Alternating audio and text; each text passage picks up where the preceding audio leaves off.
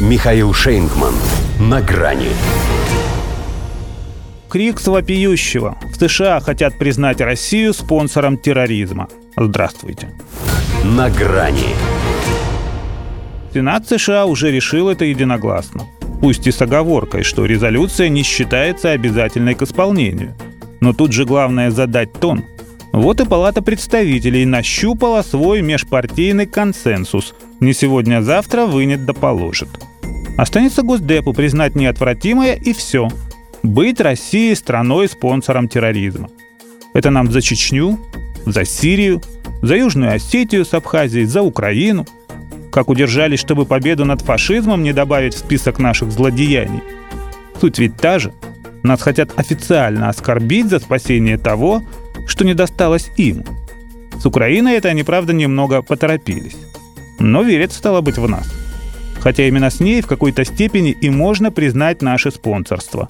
Мы ведь столько лет фактически кредитовали ее дешевым газом, на котором, собственно, и взошел террористический укронацизм. Впрочем, мы сами сейчас эту ошибку и исправляем. Скальпелем, а не бензопилой – как лечат обычно американцы, на счету которых Югославия, Афганистан, Ливия с Ираком и прочие – это другизмы. Думали и нас в этот актив занести, да не случилось. Поэтому обоснованием присуждения нам позорного статуса могли бы назвать и нашу устойчивость перед санкциями. Берет же зло, что нас не берет. Хотя Джо Байден еще после четвертого пакета признал, что рестрикций этих столько, что за поддержку терроризма они дают меньше – а теперь-то таких пакетов 7, в отличие от пядей во лбу. Тех ровно на 7 меньше. Вот и столкнулись они с кризисом жанра, уперлись в привычное. Опять же, и изоляция у нас какая-то неправильная получается. Принц Мухаммед в Кремль звонит, венгры партнерствуют, Эрдоган от Путина не отходит, к Лаврову на саммитах очереди выстраиваются. А если навесить ярлык страны изгоя, можно отводить всех, у кого еще есть совесть и разум. Это как плюнуть в спину, чтобы потом тыкать на нечистоплотность. Другое дело, что это уже и для США будет жирная заявка на полный разрыв отношений с Москвой. Кажется, что Белый дом пока к этому не готов. Вот запросил, например, госсекретарь Блинкин телефонный разговор с Лавровым. А как бы он это сделал, будь мы уже официально спонсорами террористов? Значит, еще сохраняют они лазейки для контактов. Лавров, кстати, обещал рассмотреть запрос – когда будет время. А то он сейчас немного занят.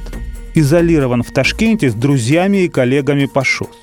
Вот значит как, подумал Блинкин и добавил еще один плюсик в пользу резолюции Сената. Хаймарсы они ведь тоже не сразу начали поставлять. Да и нет такого дна, которое они не могли бы пробить. Ни для чего иного их голова все равно не годится. Хотя если к уже известным спонсорам терроризма Кубе, Ирану, КНДР и Сирии добавить Россию, где-нибудь между Кубой и Ираном, то сложится весьма говорящая аббревиатура. КРИКС. Вопиющего в пустыне. И, наверное, можно было бы даже поверить тому, кто громче всех кричит «Держи вора», если бы он хотя бы горящую шапку с себя снял. До свидания. На грани с Михаилом Шейнгманом.